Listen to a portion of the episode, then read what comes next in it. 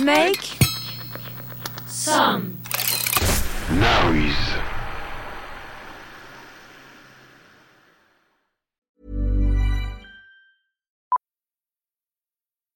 Millions of people have lost weight with personalized plans from Noom, like Evan, who can't stand salads and still lost 50 pounds.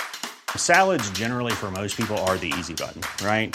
For me, that wasn't an option. I never really was a salad guy. That's just not who I am. But Noom worked for me. Get your personalized plan today at Noom.com. Real Noom user compensated to provide their story. In four weeks, the typical Noom user can expect to lose one to two pounds per week. Individual results may vary. Hiring for your small business? If you're not looking for professionals on LinkedIn, you're looking in the wrong place. That's like looking for your car keys in a fish tank. LinkedIn helps you hire professionals you can't find anywhere else, even those who aren't actively searching for a new job but might be open to the perfect role. In a given month, over 70% of LinkedIn users don't even visit other leading job sites. So start looking in the right place. With LinkedIn, you can hire professionals like a professional. Post your free job on linkedin.com slash people today. Life is full of awesome what ifs, and some not so much, like unexpected medical costs. That's why United Healthcare provides Health Protector Guard fixed indemnity insurance plans to supplement your primary plan and help manage out of pocket costs. Learn more at uh1.com. Derrière Derrière l'objectif. l'objectif.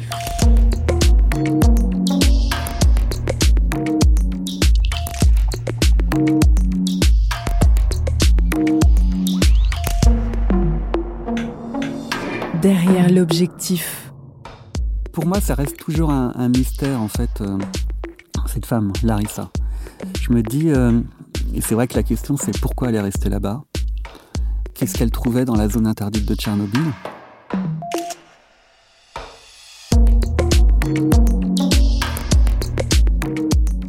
Le photographe Guillaume Herbeau documente des lieux chargés d'histoire dont il interroge les symboles et la mémoire pour en révéler les drames invisibles. De Tchernobyl à Auschwitz en passant par Nagasaki ou encore, plus récemment, le conflit en Ukraine. Guillaume Herbeau, qui vient d'intégrer l'agence Vue, a reçu de multiples récompenses, deux WordPress, un Visa d'or, le prix Niepce 2011 et le prix Bayeux Calvados des correspondants de guerre, catégorie web journalisme, pour son carnet de route en Ukraine produit par Arte Info. 35 ans après la catastrophe nucléaire de Tchernobyl, Guillaume Herbeau nous emmène dans la zone d'exclusion, le territoire banni puisque contaminé autour de la centrale. Derrière l'objectif radioactif de Guillaume Herbeau. Je m'appelle Guillaume Herbeau, je suis photographe, je fais du photojournalisme, du documentaire. Je travaille pour les principaux journaux euh, français et mon travail, c'est de raconter des histoires euh, avec la photographie.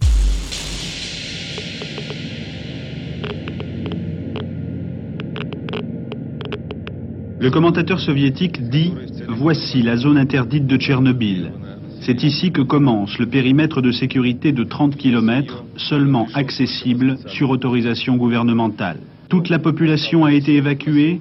Ici, toutes les maisons ont été soigneusement et calmement fermées et avant de partir, les habitants ont pris toutes les précautions. Plus loin, il y a une rue qui s'anime chaque jour un peu plus avec les experts et les scientifiques qui arrivent de toute l'Union soviétique. À l'état-major de l'équipe de secours, on travaille de 6 heures du matin à 1 heure le lendemain.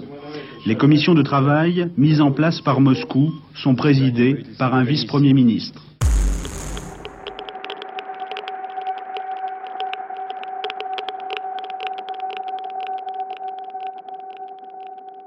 En avril 2010, je suis à Tchernobyl et je travaille depuis plusieurs mois sur la zone interdite de Tchernobyl. Et je vais euh, m'installer euh, à côté de la zone. Et chaque jour, en fait, je prends la carte de la zone.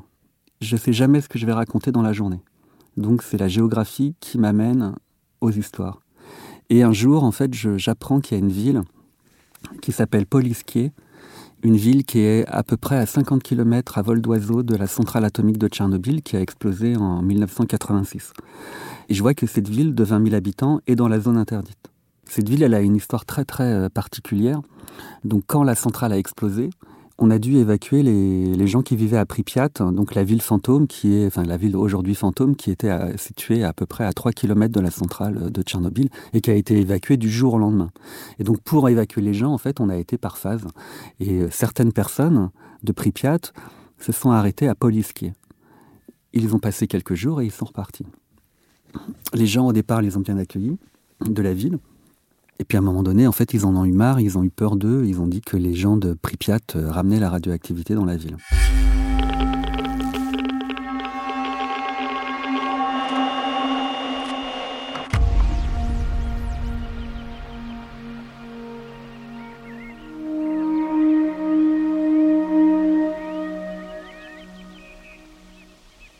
Faut imaginer une petite ville en fait, euh, plutôt agréable, entourée par la forêt. Il y a un lac à côté. Euh, on dit que c'est la ville des oiseaux parce que dans la ville, il y a, il un bruit euh, très fort des chants des oiseaux, qui est très très beau d'ailleurs. Et voilà, donc moi j'imagine cette ville en 86 comme un petit paradis.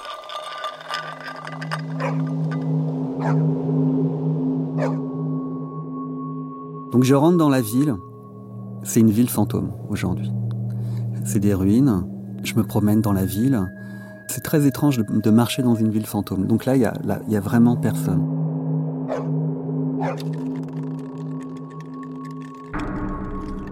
Il y a des chiens errants.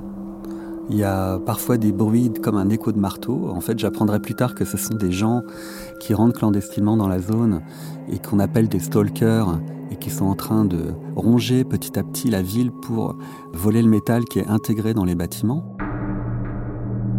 Et on voit parfois, quand j'en rentrais dans un immeuble et que je commençais à regarder le paysage, parfois je voyais des silhouettes passer dans les, dans les fourrés, dans la végétation, etc. Donc il y avait un côté, euh, c'était un peu Walking Dead. Et là, je marchais seul en fait. J'étais vraiment seul avec mon appareil photo et, donc il y avait une ambiance très très dure, mais que j'aime bien en fait parce que là-bas, je me sentais très bien. En plus, c'est très beau. La végétation est vraiment belle. Mais il y a un côté un peu angoissant, quoi.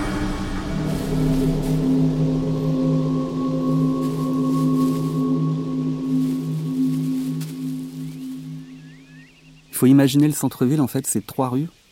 Il y a un immeuble à droite de quelques étages, 4-5 étages. Un peu plus loin, enfin à côté, il y a un ancien magasin de jouets abandonné. En face, il y a, sur la place, il y a l'ancien théâtre. À gauche, il y a un ancien restaurant et il y a une avenue après, euh, un peu plus à gauche, en biais, où il y a des immeubles et des vieilles maisons euh, individuelles. Et il y a la végétation. Il y a un trou au milieu de la. Une, ancienne plaque d'égout qui a été enlevée, donc il y a un trou au milieu de la place avec euh, le début d'un arbre, un petit boulot qui pousse à l'intérieur de l'égout et qui remonte, hein, qui dépasse la tête de la plaque d'égout. Et à un moment donné, en fait, j'entends en fait le bruit d'un chariot et je vois une femme qui tire un chariot et sur le chariot, en fait, il y a des bouteilles d'eau. Donc on, descend, je fais des photos de cette femme, je photographie, je dis juste, euh, je fais un signe de tête et je commence à la photographier. Et puis après on commence à parler avec elle. Et on comprend en fait que cette femme, elle vit dans cette ville, elle vit seule et elle nous amène chez elle.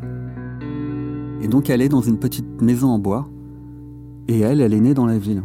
Et elle nous raconte en fait que voilà, la ville, euh, elle a été évacuée euh, dix ans après la catastrophe de Tchernobyl. Parce que, euh, à un moment donné, en fait, on s'est rendu compte que, comme je vous le disais, il y avait des plaques radioactives. Donc les gens ne pouvaient plus vivre dans la ville. Et cette femme, qui s'appelle Larissa, elle travaillait pour la mairie. Et donc elle a aidé les gens à quitter la ville. Et à la fin, quand il n'y avait plus personne, elle, elle a décidé de rester.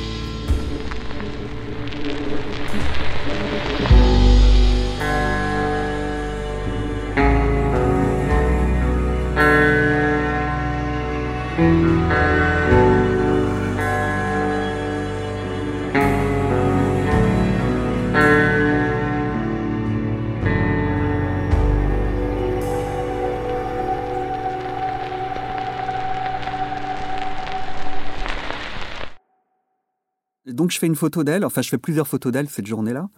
Et je fais une photo en fait qui va être pour moi la, photo forte du reportage. Euh, elle nous fait visiter la ville et elle va nous amener dans, l'immeuble où elle vivait avant et dans l'appartement où elle vivait avant. Et donc on la voit dans une rue euh, avec de la végétation. On devine à gauche l'immeuble abandonné, et puis elle, elle est au milieu, et elle a un manteau noir. ça, lui fait comme une cape, et elle a des, euh, des chaussettes, je sais pas comment on dit, mais qui remontent sur le pantalon, qui sont rouges. Et on a l'impression donc que c'est le petit chapeau rouge qui se promène dans la ville. Ça, c'était la première rencontre qu'on a pu avoir avec elle. Et puis après, en fait, on est revenu euh, quelques mois après, et là, on a passé une bonne semaine avec elle, à vivre avec elle. Donc elle avait, elle avait déménagé, elle s'était installée rue Karl Marx, donc pas loin du centre, dans une petite maison toujours en bois, et elle s'était installée avec un homme qui vivait aussi dans la ville. Et quand on le voit, lui, il était la première fois que je l'avais vu, il était plutôt en forme, et là, il était malade, il, il parlait pratiquement pas, il était allongé sur un lit, et dans la journée, il y avait des jeunes stalkers qui venaient la voir pour avoir des conseils, qui venaient boire de l'eau, et, et voilà, et on passait euh, comme ça des, journées entières où elle allait cueillir les champignons, chercher son eau en fait dans un, endroit euh, qui était totalement contaminé, où l'eau était contaminée. Et le dernier jour de prise de vue, avec Bruno, en fait, on va acheter des... On, dit, on va faire la fête. la fête, euh, donc on, on, ramène de la nourriture, on fait un, mini cocktail. Moi, j'avais ça quand j'étais gamin, et quand je l'avais vu en Ukraine, ça m'avait fait tellement ça m'avait rappelé tellement mon enfance, c'était les petits pics, les petits pics pour les cocktails qui étaient en, plastique en forme de, sabre transparent. Et donc j'adorais quand j'étais gamin, mais là donc dans un supermarché ukrainien en lisière de zone interdite, ils en vendaient, donc on en avait acheté, puis on avait acheté des mini tomates, et, euh, voilà, des chips, euh. Et donc le dernier soir, donc on, on fait un, ce repas de fête, quoi, et puis après on s'en va. Et c'est la dernière fois en fait que je la vois pendant ce reportage.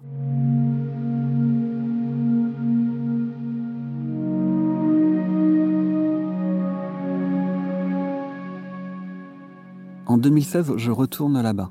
Je travaille euh, pour un magazine sur Tchernobyl. Et je me dis, je vais retourner là-bas.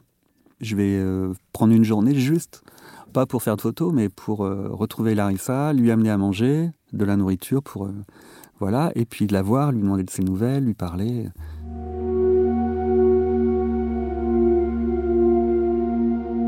On prend une bonne journée pour arriver là-bas. On arrive en fin d'après-midi, c'est assez long pour arriver là-bas. J'arrive au centre-ville. L'arbre euh, qui est au milieu de la place a grandi.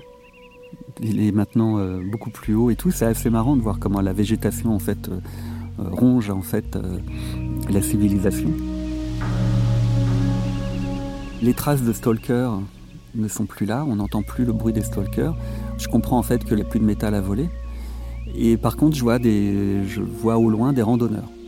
Donc des jeunes de Kiev qui viennent avec leur sac à dos et qui vont vivre, avoir un peu d'adrénaline en campant dans les zones interdites de Tchernobyl.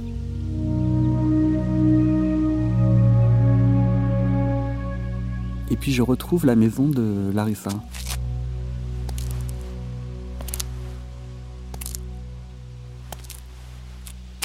Et j'arrive devant la maison. Je trouve que c'est bizarre. Elle avait un chien, le chien n'aboie pas. J'ouvre la porte. Il y a la carriole euh, abandonnée, enfin qui est là, quoi, qui, est un peu pété d'ailleurs. Et je frappe à la porte, mais j'ose pas rentrer. Et j'ai mon interprète Irina qui me dit bah, Vas-y, ouvre la porte, Guillaume. Et moi, j'ose pas, je suis pas chez moi. Donc voilà, on ouvre la porte.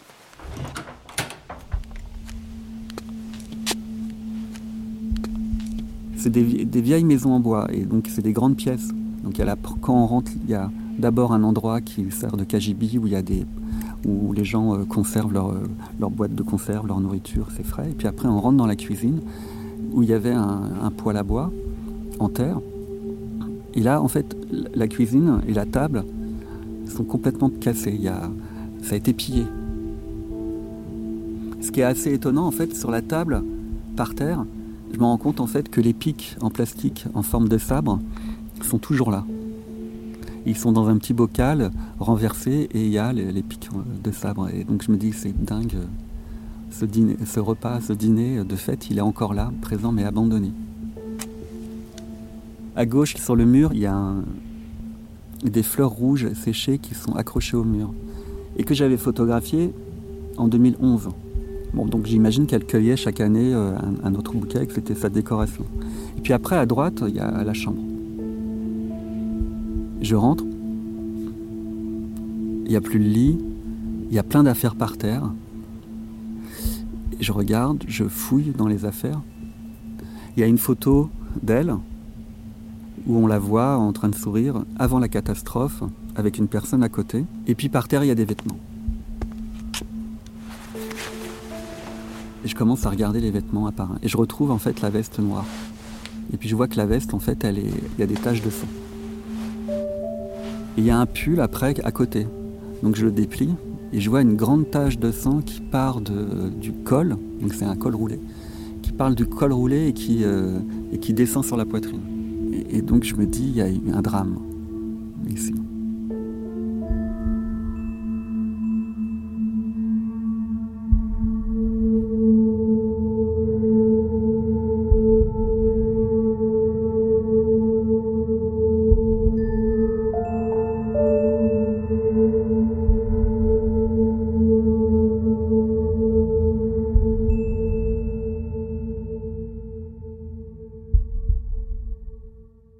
Suis un peu, enfin, je suis, un peu- je suis troublé, je suis choqué. Je, on sort de la maison, je fais des photos de la maison et de, de, tout ce que je vois, le pull, euh, les traces, voilà. Et après, je vais rejoindre, euh, je rejoins la rue où il y a les, les retraités qui sont encore là. Et là, je demande euh, des nouvelles de Larissa. Et donc, il me raconte qu'un an auparavant, ben, on l'a retrouvée morte chez elle. La nuit, c'était en hiver, le corps était congelé. Et en fait, elle avait un cancer. Elle avait un cancer à la gorge. Elle est morte de ce cancer et je pense qu'elle a, une tache de sang, soit parce que euh, elle avait un, hématome, je sais pas quoi, qui a explosé, soit, c'est l'autre version, c'est qu'elle aurait été euh, mangée par des chiens.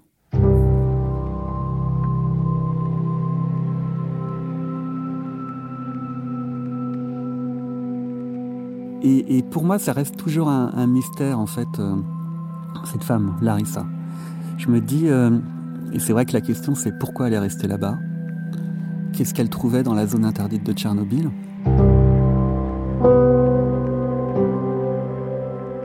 Et moi, j'ai peut-être une des réponses, c'est que quand on est dans la zone interdite de Tchernobyl, en fait, on est comme dans un refuge.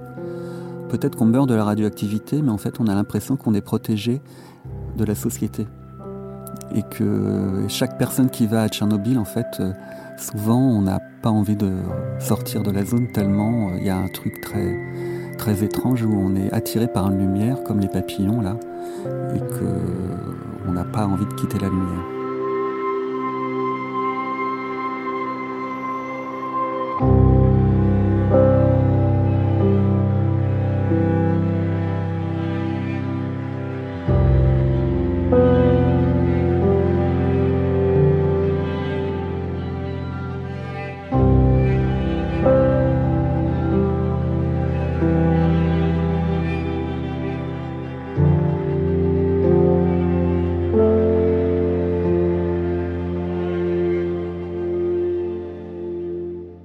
Moi, j'y retourne euh, régulièrement. Depuis 2001, j'y vais. euh, Je vais à Tchernobyl depuis 2001.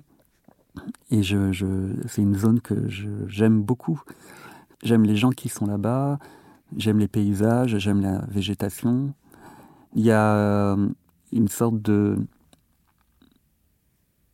d'attirance et en même temps de répulsion parce qu'en fait quand on est là-bas on a peur quand on n'a plus peur en fait ça veut dire qu'on est en danger donc il faut avoir peur donc il faut arriver à gérer sa peur et il y a, y a- y a quand même, un moment donné, il y a le temps qui s'est arrêté. Et donc, il y, a des, y a des endroits où on se dit, là, on voit le temps. C'est une vraie expérience. Quoi.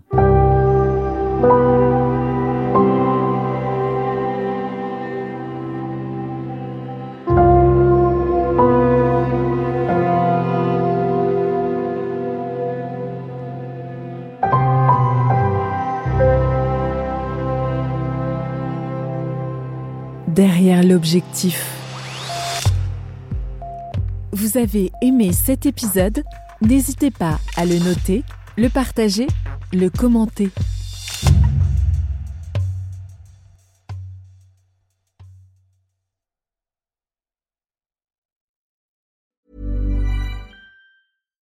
Hi, I'm Daniel, founder of Pretty Litter. Cats and cat owners deserve better than any old fashioned litter. That's why I teamed up with scientists and veterinarians to create Pretty Litter. Its innovative crystal formula has superior odor control and weighs up to 80% less than clay litter. Pretty Litter even monitors health by changing colors to help detect early signs of potential illness. It's the world's smartest kitty litter. Go to prettylitter.com and use code ACAST for 20% off your first order and a free cat toy. Terms and conditions apply. See site for details. Planning for your next trip? Elevate your travel style with Quince. Quince has all the jet setting essentials you'll want for your next getaway, like European linen, premium luggage options, buttery soft Italian leather bags, and so much more. And is all priced at 50 to 80% less than similar brands. Plus, Quince only works with factories that use safe and ethical manufacturing practices. Pack your bags with high-quality essentials you'll be wearing for vacations to come with Quince. Go to quince.com/pack for free shipping and 365-day returns.